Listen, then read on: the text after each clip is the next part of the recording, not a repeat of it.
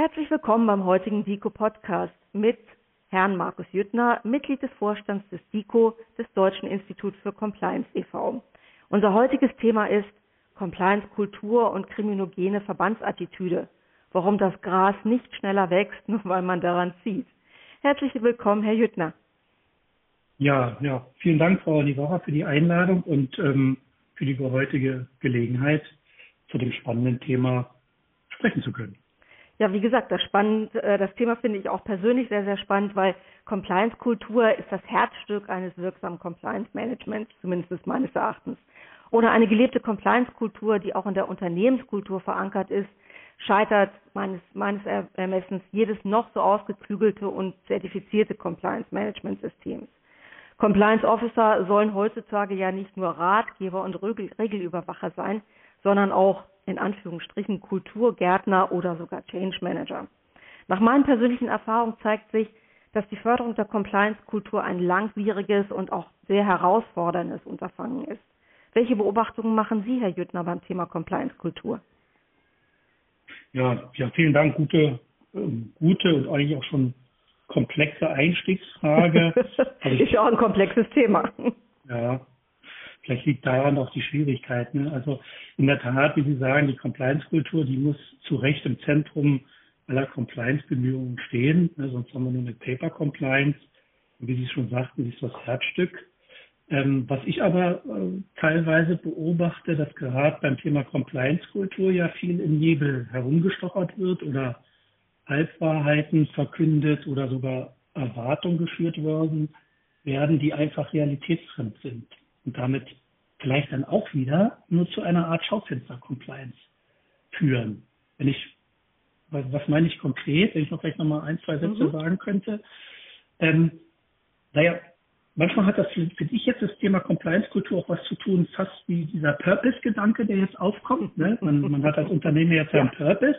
Genau. Und es Sie kennen mich ja vielleicht ein bisschen, ich bin ja das eine oder andere beleuchtet kritisch und auch beim Purpose oder wie bei der Kultur, das ist so eine moderne Steuerungsfantasie des Managements.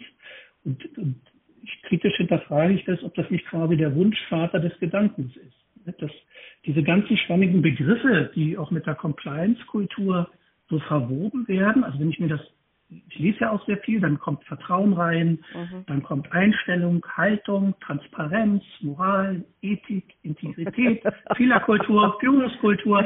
Sie merken, ne, das ist, und, und jetzt komme ich auch schon zum, zum, zum Schluss hier im, im, im ersten Statement, dass vielleicht, weil es so umfassend ist, es vielleicht dann, dann irgendwie ein Vakuum füllen soll bei uns in der Compliance, weil die Compliance, jeder fühlt es ja dann doch, das hat ja eine gewisse Menge und Defizite. Das scheint ja mit den Compliance-Standards nicht so zu funktionieren. Ähm, zeigen ja viele Skandale und dann, glaube ich, denken viele, ah, jetzt haben wir was gefunden, ist die Kultur. Die muss es kippen. Ja, also da, ich, ich bin schon mal gespannt, äh, wie Sie jetzt auf meine nächste Frage antworten weil äh, Sie haben jetzt ja, wie gesagt, sehr interessante, ähm, eine sehr interessante Sichtweise schon dargelegt, aber auch die zugleich aber auch etwas kritisch ist. Ähm, ich möchte mal natürlich eingehen auf Ihr Verständnis für Compliance-Kultur und den Gestaltungsimpulsen eingehen, aber vorher möchte ich natürlich gerne nochmal wissen, was sind denn diese Mängel oder Defizite in der Compliance, die Sie angesprochen haben, die mit der Compliance-Kultur gekittet werden müssen? Mhm. mhm. Ja, ähm, Danke. Also das jetzt, sagen wir mal, eingehender, detaillierter zu beschreiben, das würde sicherlich noch weitere Podcasts bedürfen. Immer gerne. Ja, das äh, können wir ja vielleicht nochmal in Absprache mit anderen dann machen. Aber jedenfalls für, für heute vielleicht kursorisch nur ein, zwei Punkte. Ähm, also ich finde, dass unsere Branche häufig, ja nicht immer, ne, häufig übertreibt ja ein bisschen, häufig zur unkritischen Compliance-Management-System-Hörigkeit äh, neigt oder so eine sogenannte Ritualisierung von Compliance-Standards. Ne, also als ob sich die Realität an Pläne hält oder auch menschliches Verhalten an, an Standards. Ne? Also menschliches Verhalten ist ja jetzt keine rechtwinklige Treppe. Ähm, wir sind halt ähm, zum Glück, muss ich ja sagen, die Menschen ein bisschen komplizierter und so glaube ich, dass wir häufig in der Compliance ähm, durch diese Systemhörigkeit ähm, den zweiten vor dem ersten Schritt machen, was eigentlich doch ungewöhnlich ist und vielleicht darf ich es einmal an einem Beispiel der Medizin kurz erläutern. Also bevor ein Arzt ein Medikament verschreibt, dann untersucht er die Krankheit, erstellt eine Diagnose. Und danach erst noch verschreibt er das passende Arzneimittel. Und bei uns in der Compliance finde ich schon teilweise zu beobachten, dass da eben nicht so vorgegangen wird, sondern es wird immer mit diesen besagten Managementsystemen und Compliance-Standards so flächendeckend Antibiotika verabreicht. Ne? Und, und ganz egal, um welche Art von Non-Compliance-Krankheit es sich handelt. So, und, und da finde ich diese, diese Antibiotika-Breitbandtherapie bei uns in der Compliance hat dann eher so zur Folge, dass sich dann in der Belegschaft in Unternehmen vielleicht Resistenten bilden. Ähm, ne, Menschen sind sich dann überdrüssig oder auch eine gewisse Krankheit, eine ganz konkrete, nennen wir sie jetzt mal wirklich Unternehmenskriminalität, dass wir die eben nicht wirksam bekämpfen oder die sogar vor uns hinsuchert im Unternehmen unerkannt. Mhm.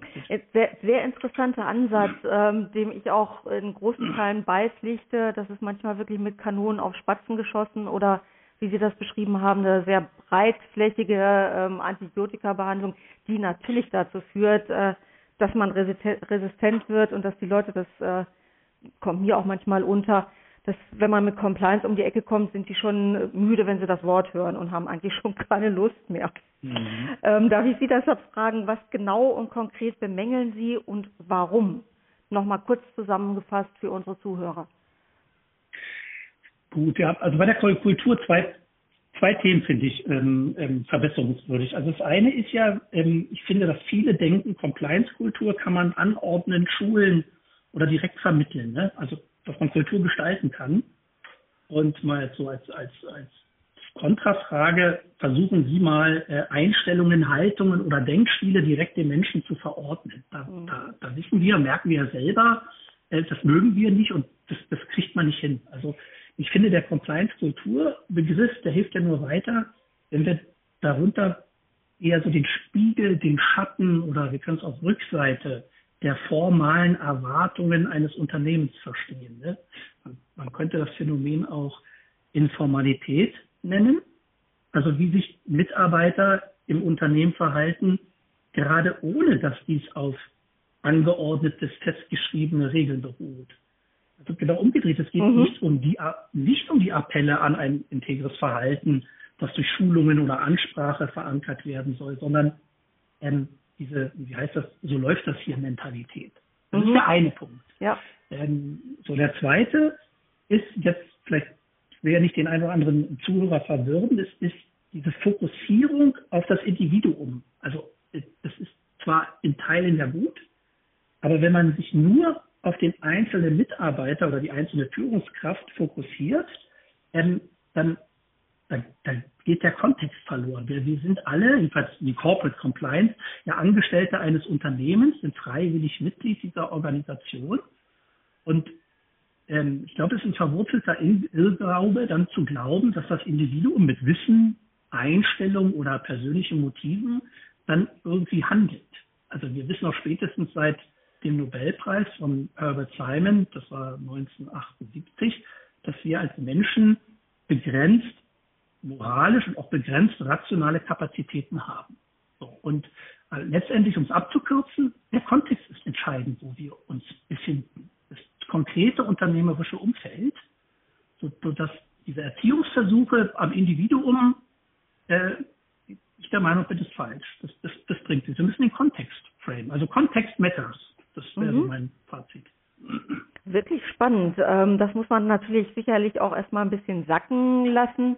Ähm, ich gebe Ihnen in Teilen wirklich hundertprozentig recht, in anderen Teilen muss ich auch noch mal so ein bisschen ins Köpfchen einschalten.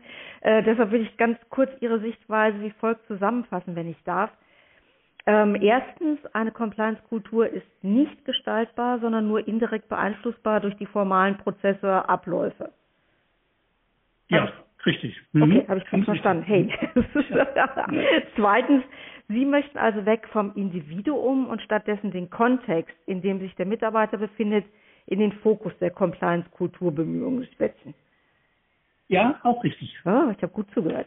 Okay, drittens, ähm, aber wie soll dann dieser Kontext konkret aussehen und wie kann der Compliance Officer diesen Kontext dann gestalten? Das interessiert mich natürlich als Praktikerin dann auch sehr. Ja, in der Tat. Und da müssen wir mal immer gucken, ich sage häufig, das hängt davon ab, wie Sie Compliance definieren und was die Ziele sind. Mhm. Ne? Und ähm, jetzt für diesen Podcast würde ich sagen, wir konzentrieren uns doch mal auf die Kernaufgabe der Compliance, die Verhinderung von Unternehmenskriminalität. Mhm. Äh, nicht nur seit dem Verbandssanktionsgesetz in aller Munde. Also mal Beispiel, die aktive Korruption. Und wenn wir uns das mal angucken, dann ist das zwar eine strafbare Handlung, aber die ist ja im Zweifel für das Unternehmen vorteilhaft. Ich kriege ja dadurch, wenn ich jemanden aktiv besteche, kann ich den Absatz verbessern, ne? Mhm. verkaufen oder was auch immer. Und dieser Täter oder die Tätergruppe, die handeln ja, wenn sie es aktiv machen, ne, unternehmenskriminell sind, eher weniger im, wirklich im privaten oder persönlichen Vorteil. Den haben sie ja nicht. Den mhm. haben sie vielleicht bei einer passiven Korruption, haben sie ein Handy mehr zu Hause mhm. oder eine goldene Uhr.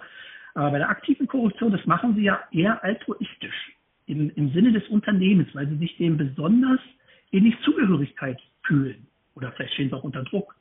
Und lass mich vielleicht in diesem Zusammenhang mal Leo Tolstoi zitieren. Ähm, der schrieb einmal, dass alle glücklichen Familien gleich sind.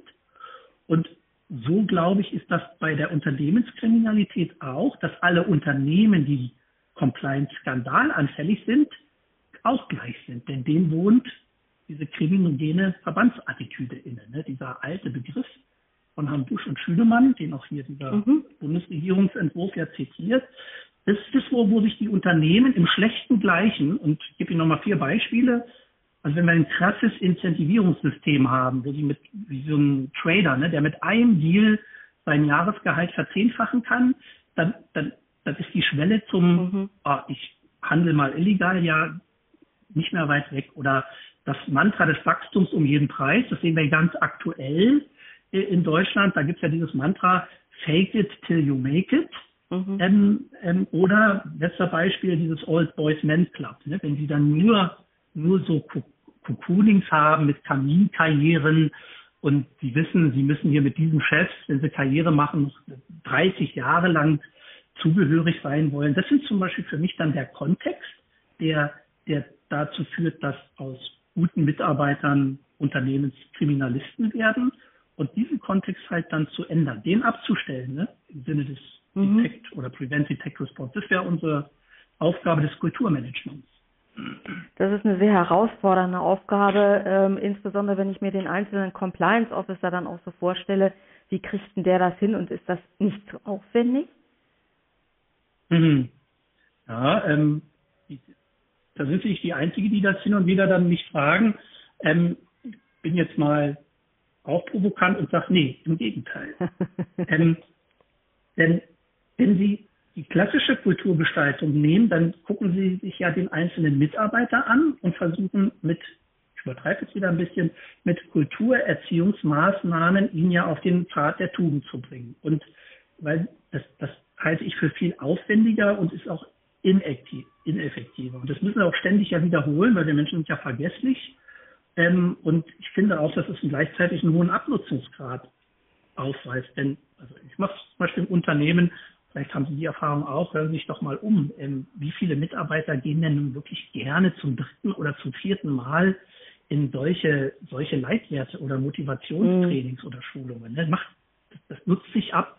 Und dann ist mein Mantra zu sagen, nein, wir sollen doch stattdessen die Verhältnisse ändern, indem sich der Mitarbeiter ja bewegt, acht Stunden lang am Tag oder weniger oder ein bisschen mehr. Und dann brauchen wir diese, diese erzieherischen, am Individuum ansetzenden Maßnahmen sind dann, finde ich, äh, äh, nicht vielleicht ganz hinfällig, aber sind dann vermindert. Und am wichtigsten ist, jetzt quasi mein, mein Abschluss, ähm, Plädoyer, jedenfalls wenn wir uns auf Unternehmenskriminalität konzentrieren und die verhindern wollen, dann müssen wir nur den schlechten Kontext entfernen, ne, diese kriminogene Verbandsattitüde, und müssen halt nicht fortdauernd positives Tun einfordern oder schulen oder auch beibringen. Das ist ja ein ganz anderer Ansatz. Sehr spannend, also gefällt mir sehr schön, sollte man wirklich auch noch äh, weiter im Auge behalten, ist aber wie gesagt, glaube ich, auch sehr herausfordernd, weil das für viele Unternehmen äh, ein ungewöhnlicher Ansatz ist, umdenken und man kann nicht einfach so ein Compliance Management System off the shelf von äh, einer tollen Beratungsfirma kaufen.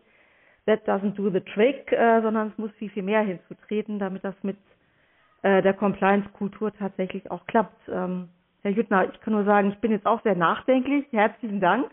Hat mir sehr gut gefallen. Ähm, werde ich auf jeden Fall auch nochmal aufgreifen und freue mich, wenn wir bald nochmal die Möglichkeit zu einem weiterführenden Gespräch haben.